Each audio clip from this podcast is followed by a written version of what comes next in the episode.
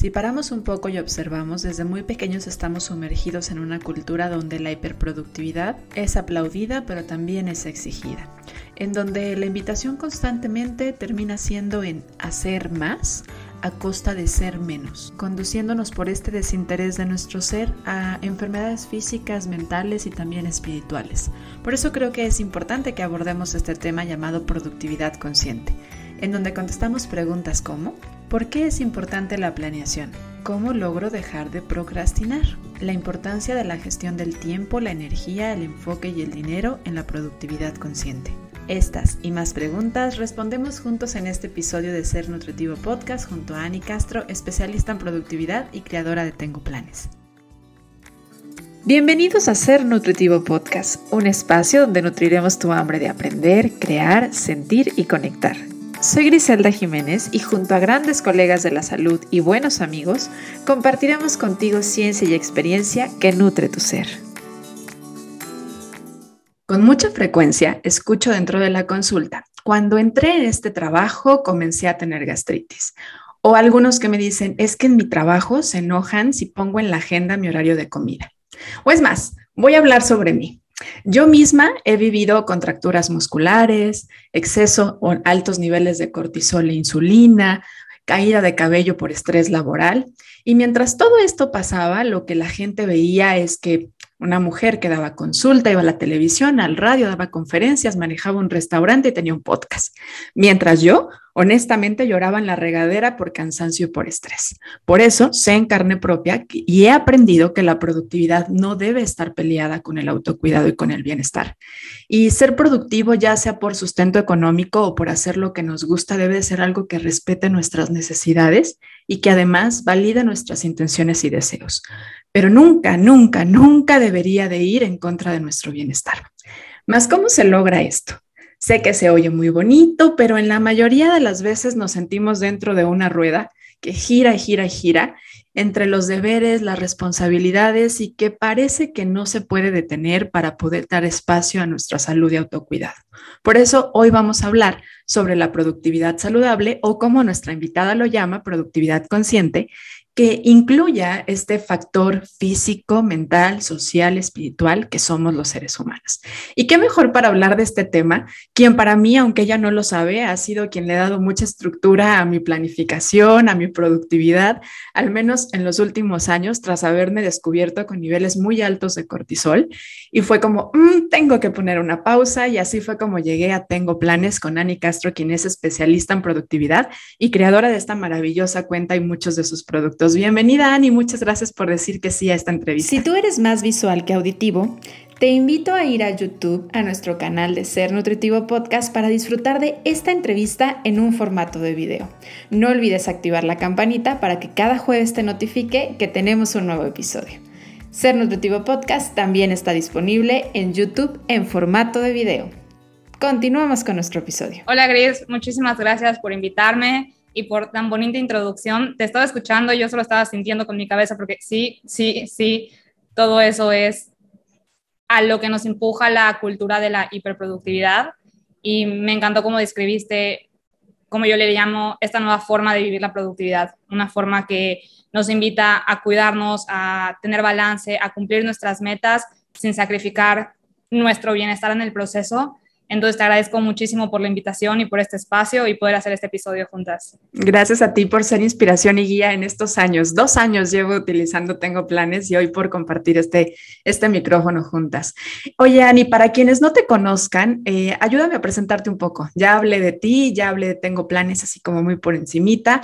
Cuéntanos un poco qué te llevó a ti a dedicarte al tema de la productividad porque pues comenzaste con una agenda que además, hermosa agenda, yo tengo que decir que la más bonita que he tenido, pero más allá de ser una agenda, se sentía que había algo, o sea, no era nota ahí los pendientes que tengas y listo. ¿Qué te llevó? Algo te tuvo que haber sensibilizado. ¿Qué fue? estas, creo que siempre cuento la, la misma historia en todas las entrevistas, entonces quien es como el quinto podcast que escucha mío, ya se sabe esta historia, pero bueno, la voy a volver a contar porque es, importante, ¿no? Es importante eh, contar esta parte y mostrar lo que hay detrás, porque como tú dices, una cosa es lo que ve la gente, la gente veía a ti trabajando, haciendo esto, haciendo lo otro, pero no veían lo que hay detrás, pues es un caso similar. Empecé haciendo agendas porque desde chica me gustaban las libretas, los plumones, todas estas cosas de la típica morra de los plumones. Bueno, esa era yo. Y desde secundaria siempre tuve agenda para anotar las tareas, pero siempre compraba una agenda bonita y, ahí la dejaba. O sea, la usaba dos meses y, y la dejaba de usar. Pero siempre he tenido agenda. O sea, durante años y años he tenido agendas que se quedaban vacías. Pero el, el tema de las agendas en sí fue lo que me empezó a llamar la atención hacia la productividad. Pero además de eso, además de las agendas, tuve eh, pues episodios de burnout, varios, uno detrás de otro, llegué a la depresión, o sea, como que toda esta parte de trabajar, trabajar, trabajar, y dejé de un lado toda la parte que necesitaba mi atención, la parte emocional, la parte física, em, la parte del balance, del autocuidado, y pues tuve que parar, tuve que parar porque no había de otra. Yo no quería parar, pero mi cuerpo me obligó y empecé a ir a terapia un tiempo después y la psicóloga me recomendó que, que yo tuviera rutinas, que me iba a ayudar a tener una rutina, pero ajá, no me dijo nada más. y yo así de, ok, ¿y esto cómo se hace?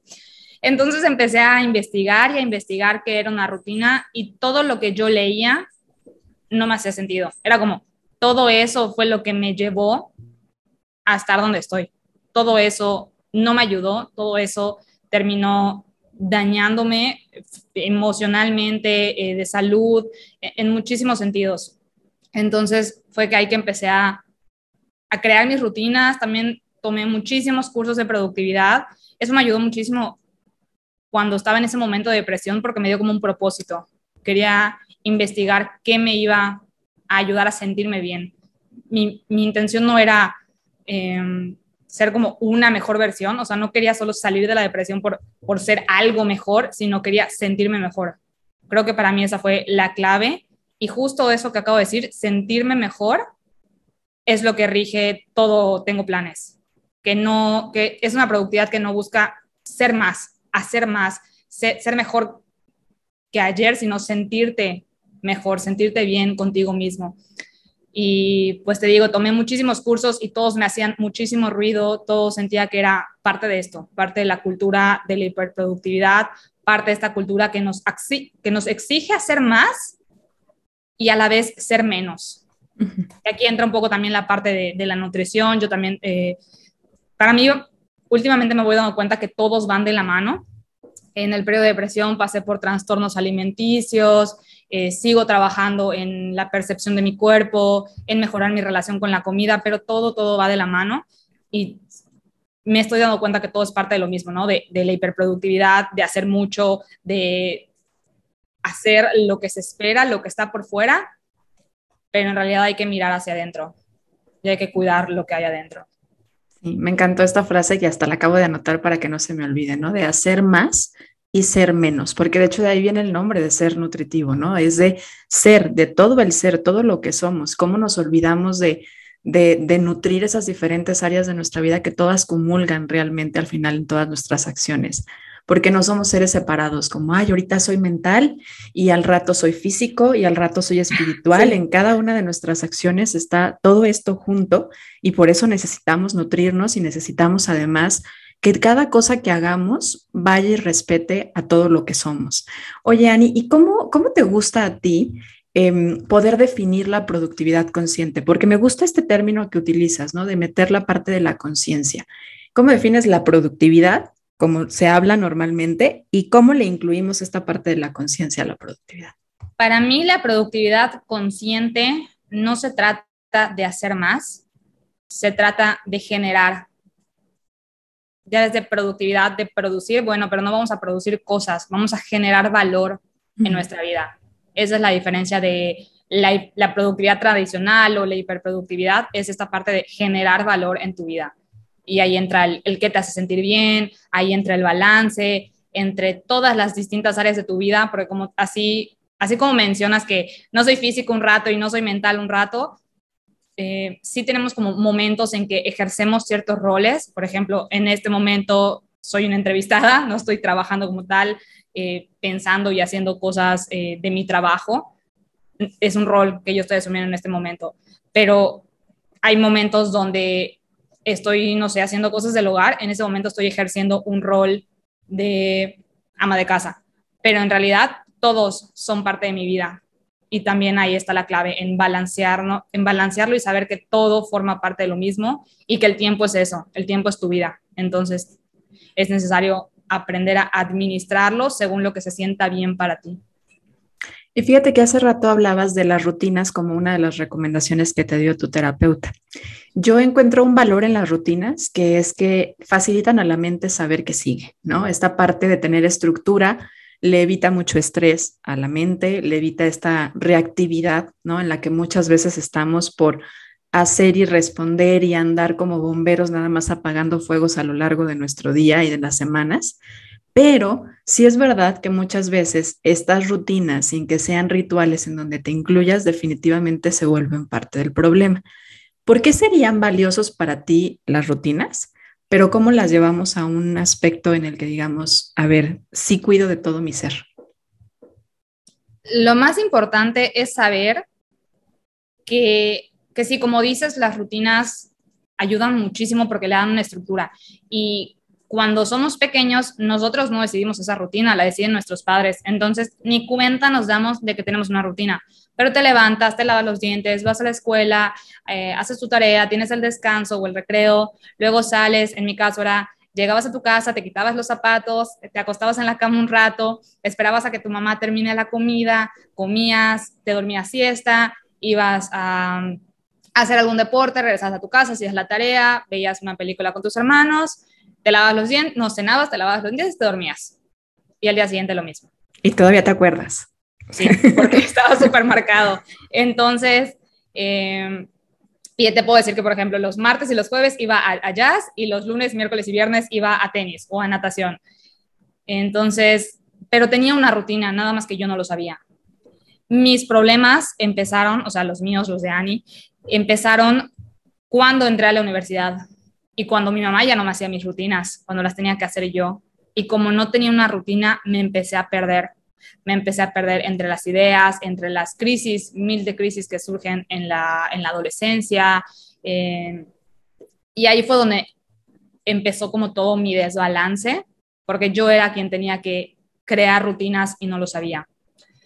Pero esto era a lo que iba, ¿no? Que es importante saber que las rutinas son naturales en los seres humanos y que son importantes. O sea, a nuestro sistema biológico le funcionan las rutinas porque sabemos qué sigue pero entra esta parte de que entramos en modo de piloto automático, que tanto es bueno, pero no, no quiero decir malo, em, tanto te puede beneficiar como te puede llegar a perjudicar. ¿Por qué? Porque si tú estás en piloto automático haciendo algo que no aporta valor a tu vida y no eres consciente de esto, entonces te vas de largo y sigues así años y años y años.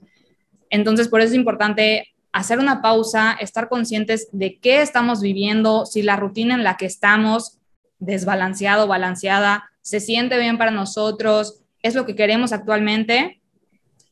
Y también saber que siempre puedes cambiar de rutina, que ahí es la parte en la que, en la que tú dices de, puede llegar a ser perjudicial, ¿no? En, en esta presión de, de tengo que seguir esta rutina y si ya la hice de esta forma, la tengo que seguir tal cual la puse y no es así los humanos funcionamos por etapas, tenemos cambios una y otra vez, cada que vamos creciendo y vamos aprendiendo de nosotros, nuevas cosas surgen y ya que por fin conoces cierta área de ti, te das cuenta que, te faltan otras por trabajar o que hay cosas nuevas por descubrir y tu vida va cambiando constantemente. Y ahí está el balance y la flexibilidad de rutinas productivas saludables en saber que las puedes cambiar y las puedes ajustar, más bien las necesitas ajustar según la etapa actual en la que te encuentres. Sí, pero qué importante se vuelve el parar, porque si no, no te vas a dar cuenta qué te está funcionando y qué no te está funcionando. Y no solamente parar, también hacer este detenimiento de, a ver, voy a observar cómo me sentía, qué me hizo sentir bien, qué de plano fue muy difícil para mí, qué me hace hoy en día sentido, porque ahorita lo decías, tal vez en algún momento dedicarte todos los fines de semana a la fiesta, pues era algo que te hacía sentido, ¿no? Y tal vez ya tienes más de 30 y ya no te hace sentido, ¿sí? Tal vez a lo mejor en algún momento te hacía mucho sentido el irte al cine todos los jueves y tal vez ahora prefieras dormir y haya otra actividad que vaya más con lo que hoy eres y con lo que hoy buscas, pero necesitas tener esta esta sensibilidad de la importancia de detener, de autoanalizarte y de saber a dónde quieres ir. Yo creo que esta parte se vuelve de los fundamentos más valiosos. ¿Cuántas veces nos detenemos a saber qué es lo que queremos? No por imposición, no porque sea nuestra profesión, o sea, realmente cuál es el aporte que le queremos dar al mundo, porque de ahí van a surgir nuestras metas, ¿cierto, Ani? Sí, totalmente cierto. Y aquí también entra como los pensamientos que tenemos todos los días y que, que nos analizan. Algo que a mí me ayuda muchísimo. Em, justo hoy compartí en, una, cuenta, una cuenta aparte que acabo de crear, que habla precisamente sobre pues este proceso ¿no? de autoconocimiento y de sanar eh, las diferentes áreas de tu vida. Estaba hablando de la importancia de escuchar a tu cuerpo. Y es algo que, que eh, yo no hacía antes. O sea, es algo que empecé a lograr, entender y escuchar a mi cuerpo hace, cuando empecé tengo planes, hace tres años, porque no sabía cómo. Y la herramienta que más me ayudó a poder cambiar las rutinas, a poder ser flexible, a poder adaptar mis planes y a que se sienta bien y a que la productividad sea consciente para mí, es la reflexión. Y es sentarme al final de cada semana, ni siquiera cinco horas, o sea, con diez minutos, que yo me siente, que piense qué me hizo sentir bien, qué no me hizo sentir bien, que cuáles son mis objetivos, los, los objetivos que me puse a principio de año siguen siendo los mismos que tengo ahorita. Em, y esto lo hago eh, al final de la semana, le dedico 10 minutos. Una vez al mes sí me dedico como media hora a reflexionar. Cada tres meses le dedico un poco más de tiempo y anualmente esto es así como un ritual de, de tres horas. Pero es súper importante porque tener esta capacidad de detenernos y de escuchar qué es lo que está pasando conmigo, qué, qué me suma, qué no me suma, es lo que te permite tomar estas decisiones. Y a lo que iba con, con prestar atención a los pensamientos que pasan en el día, es detectar las quejas también, porque ahí tenemos una pista enorme. Yo he escuchado o he visto frases de que agradece más, quéjate menos pero es súper importante prestar atención de qué te quejas. No es quejarte menos, es saber por qué te estás quejando. Si esa situación que te está afectando la puedes modificar, si es una persona que, no sé, que no te cae bien o que te irrita, ¿cómo puedes hacer para mejorar la relación con esta persona? ¿O cómo puedes hacer para tomar distancia? Si es algo en tu trabajo que te molesta y todos los días te estás quejando una y otra vez de, no sé, de cómo te habla tu jefe o de tal tarea que tienes que hacer, ¿qué cambio tienes la posibilidad de hacer tú para mejorar esa situación? Entonces, para mí la clave no está en agradecer más y quejarte menos, es en agradecer lo que te hace bien y en escuchar esas quejas y prestar atención a algo que, que tú mismo te estás diciendo, pero no le has prestado la atención suficiente para entender qué es lo que hay detrás de eso. Claro, es subconsciente diciéndote lo que no le gusta, lo que tú no quieres realmente para ti, ¿no? Y cómo dejar de callar, porque muchas veces en la vida nos enseñan esto, no, usted cállese y agradezca lo que tiene. No, no significa que seas mal agradecido, significa que vas a ver posibilidades o oportunidades dentro de lo que estás viendo como que no te funciona. Fíjate que de repente algo que, llegan a preguntar algunas personas, y lo he visto mucho en las redes sociales, es cómo dejar de procrastinar, ¿no? O sea, es como, como la pregunta, yo no sabría qué contestar porque yo no soy esa persona, pero probablemente, de hecho, yo tengo mis otros retos, ¿no? Mis retos es decir, no, ahorita no, esto para después, pero sí que hay quienes sienten que todo lo dejan para después y que se vuelve un problemón. ¿Qué les recomendarías o cómo lo pueden dejar de hacer? Primero que nada, no se puede dejar de procrastinar. Procrastinar es una respuesta a algo. No es que, ay, soy un procrastinador o, ah, estoy procrastinando porque es una característica que tengo y jamás se me va a quitar.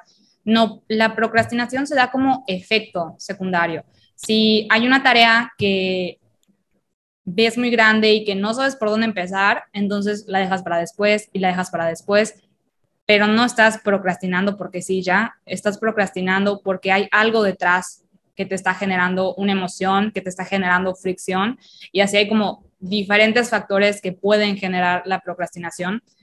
Así que lo más importante es saber que hay distintas formas de procrastinar y hay distintos factores que están detrás. Es como un iceberg que tú ves lo que está en la parte de arriba, pero no sabes todo lo que hay detrás y generalmente son emociones. Son, son emociones que van generando esta fricción y regreso a lo mismo, todo está en el autoconocimiento, todo está en prestar atención. Como especialista en productividad, te puedo decir que yo sigo procrastinando, sigo teniendo momentos de procrastinación, pero mi forma de procrastinar es diferente.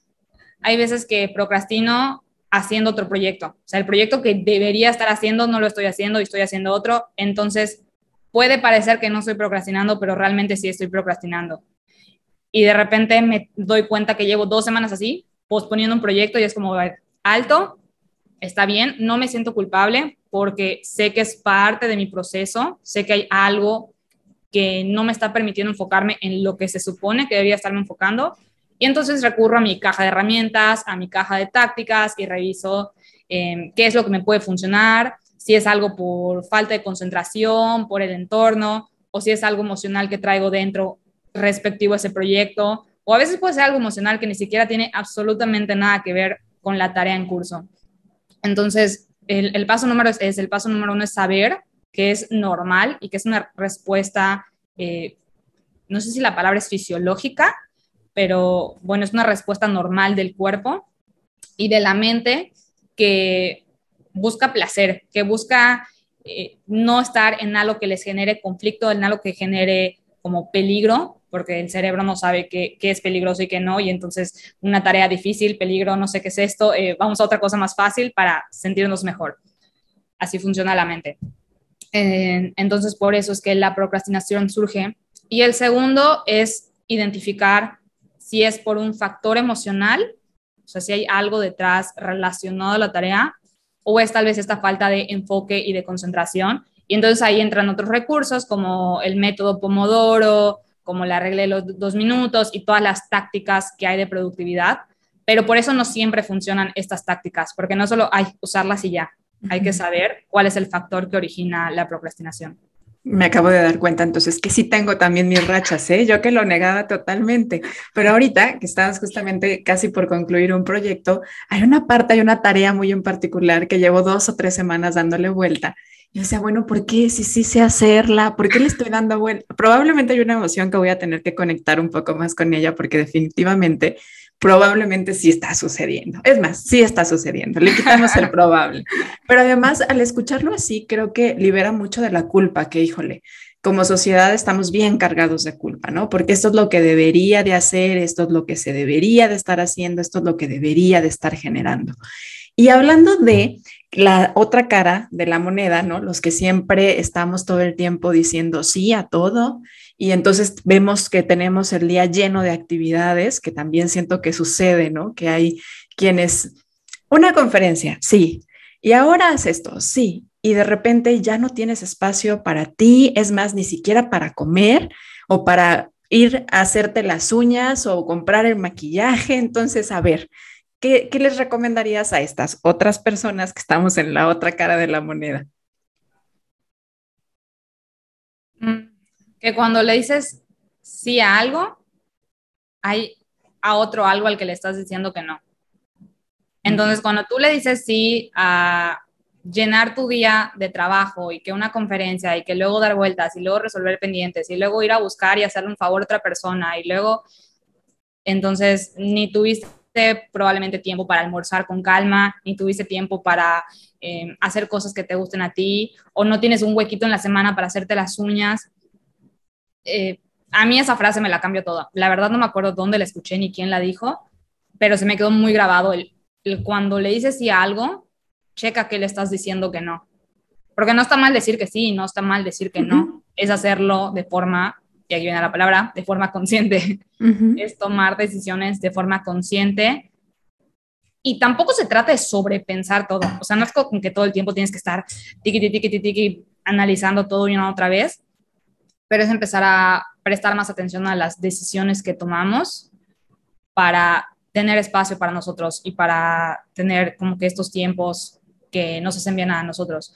Yo en lo particular, en, en algo que soy muy selectiva de mi tiempo, es precisamente en los podcasts. No suelo generar eh, muchas entrevistas, no suelo generar, eh, agendar muchos de estos, porque requieren tiempo. O sea, no son los 45 o 60 minutos. Bueno, tú sabes porque tú te dedicas a un podcast, ¿no? Pero las personas que no se dedican a un podcast pueden que no sepan todo lo que hay detrás y es prepararte para el episodio, mentalmente y emocionalmente tener tus notas, saber más o menos de, qué vas a hablar o, cuál es el tema que viene. Tienes que preparar el set. yo moví todo mi escritorio, moví la computadora, saqué el micrófono, saqué la cámara, conecté todo. Eh, o sea, mi oficina está de cabeza para poder grabar este episodio. Y eso me toma, vamos a poner media hora. Media hora de arreglarme, o sea, de, de maquillar, no arreglarme, no me gusta la palabra arreglarme. Media hora de maquillarme. Eh, entonces ahí ya tienes una hora, luego los 45 o 60 minutos de grabar y luego la hora que me tomo como para desconectar de, de una entrevista y, y, relajarme y regresar a mi vida. Ese es mi proceso. Entonces a mí una entrevista de una hora son tres horas de mi vida. Esto es lo que hay que tomar en cuenta cuando damos un sí. Si te dicen, oye, esto es que necesito que pases por algo, son solo 30 minutos y el tráfico y, y tu gasolina y, lo que tienes que hacer un lado para poder atender ese pendiente. Entonces, eh, yo por eso elijo muy bien a qué entrevistas les digo que sí, agendo máximo cinco en un periodo de seis meses, porque ese tiempo que le dedico a hacer una entrevista es tiempo que podría estar descansando o leyendo un libro, ni siquiera trabajando, e, es tiempo mío, porque no se lo quito a mi horario laboral, se lo quito a un espacio mío. Entonces, pues ahí está la clave, ¿no? En empezar a identificar de forma consciente qué implica decir un sí y qué estamos haciendo un lado.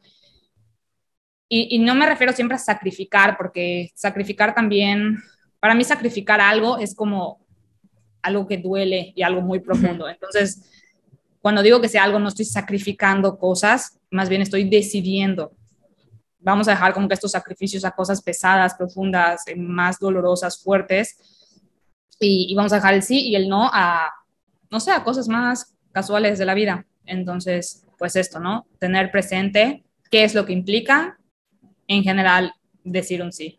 Sí. Y regresando un poquito a esto que decías, primero, gracias por decirnos que sí, ser una de esas entrevistas y abrirnos este espacio. La otra, qué importante esto que dices, porque regularmente esto es verdad. Normalmente a lo que le quitamos tiempo es a lo nuestro, a nuestro descanso, a nuestra actividad física. Eso es lo que regularmente permitimos como negociarnos más, ¿no? Y por eso terminamos ahora cada vez durmiendo menos, porque no le quitamos tiempo al trabajo, porque no le quitamos tiempo a las cosas que sí o sí tenemos que hacer. Y también estas son importantes, también nuestro autocuidado es importante.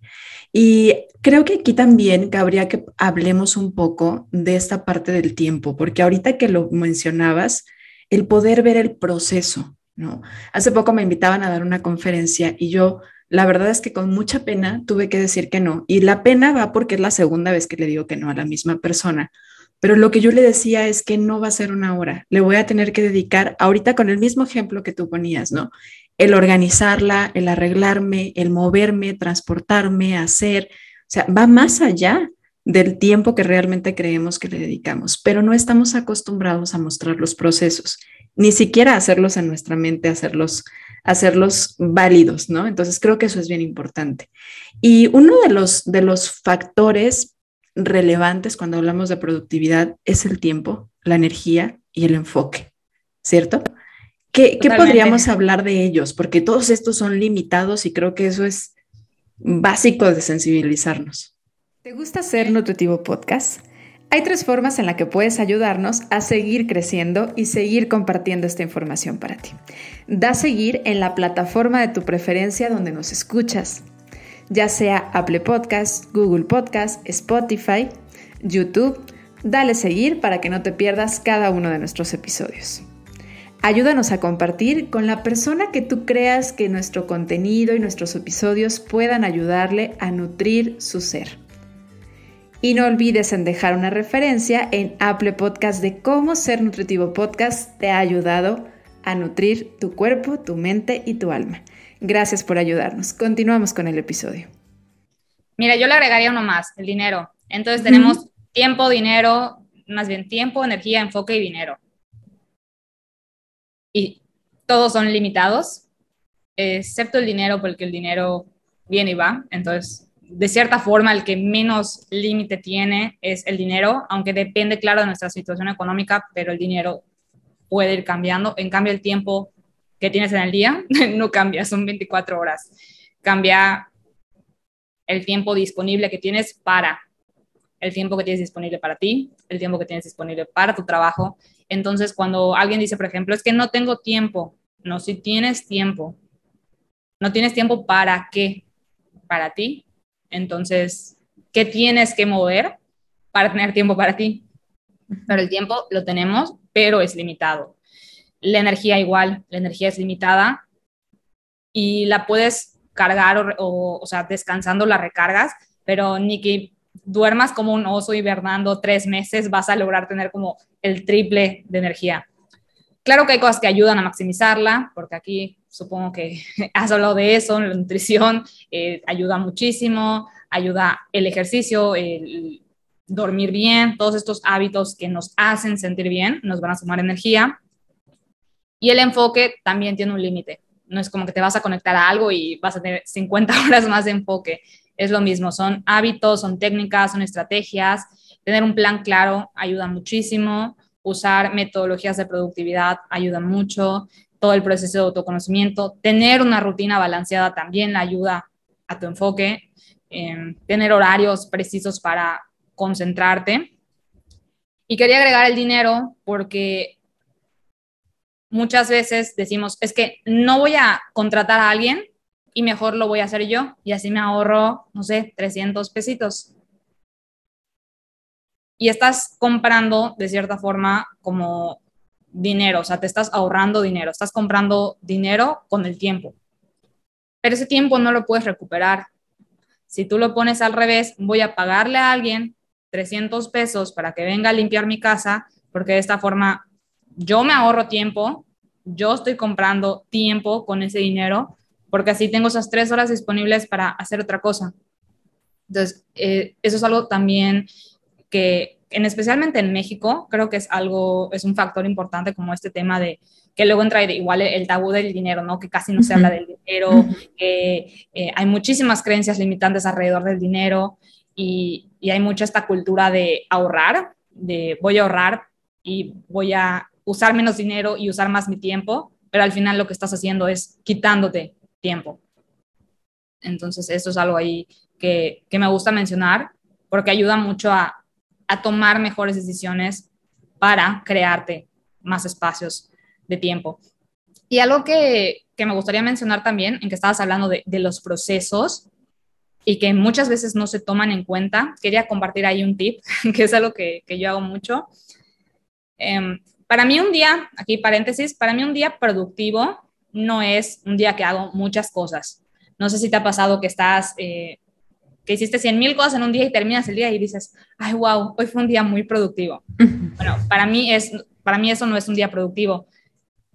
O sea, sí, pero no solo esos son los días productivos. Un día, por ejemplo, ayer fue un día súper productivo y me la pasé acostada viendo Netflix y salí un rato y sí trabajé un ratito, la verdad estuve una hora en la computadora, pero para mí descansar es como, check, día súper productivo. Un día ocupado, que también puede ser un día productivo, hay días ocupados que no son productivos, este, es este día donde tienes muchísimas actividades por hacer, y donde todo tu día está lleno y de repente no alcanzas a terminar todo porque no se contemplan los procesos, porque no se contemplan estos márgenes. Entonces, para estos días que es productivo, es ocupado, de hecho les digo maratónicos, o sea, estos días que estás a la carrera corriendo y agarras tus llaves, te subes al coche y te vas, esos días los que hago es hacer como un itinerario en mi celular, en notas de celular. Normalmente los días los tengo como en, en mi agenda, la rutina y solo planifico las prioridades, no pongo como todo lo que hay que hacer en el día, porque eso ya es parte de mi rutina y ya me lo sé. Pero estos días ocupados y maratónicos, lo que agarro es poner en mis notas de celular, eh, vamos a poner de ejemplo que hoy hubiera sido un día ocupado y lo hubiera necesitado hacer. El evento más importante que tenía hoy era el podcast, porque, bueno, yo así lo manejo, ¿no? Cuando tengo una entrevista, ese día es como de relax total para darlo todo en la entrevista y mantener el enfoque para estar tranquila, porque antes me pasaba que no hacía eso y estaba toda acelerada y hablaba así y entonces nadie me entendía. entonces procuro como que estar relajada. Pero si hubiera sido el caso, entonces hubiera puesto en las notas de mi celular podcast seis y media y luego me iba hacia abajo. Ajá, hacia abajo. Em, mover la mesa y armar todo el set, empezar a las seis, maquillarme, empezar a las cinco y media, eh, dejar de trabajar a las cinco y así me voy. Y a veces es necesario y pongo hasta los minutos. O sea, de 5 a 5.10 voy a lavarme los dientes. De 5.10 a 5 y cuarto voy a sacar a mis perritos para que se cansen y no estén ladrando durante el episodio. De 5 y cuarto a 5.20 voy a dejar un margen por si tengo que llenar mi botella de agua. De 5.20 a 5.30 y así voy haciendo todo así como muy... Eh, milimétrico, pero el truco está también en dejar margen. Si yo creo que algo me va a tomar cinco minutos, le pongo 10. Si yo creo que algo me va a tomar eh, una hora, dejo de repente un espacio de 15 minutos entre uno y otro por si no llegué o por si hubo más tráfico o si hubo un imprevisto.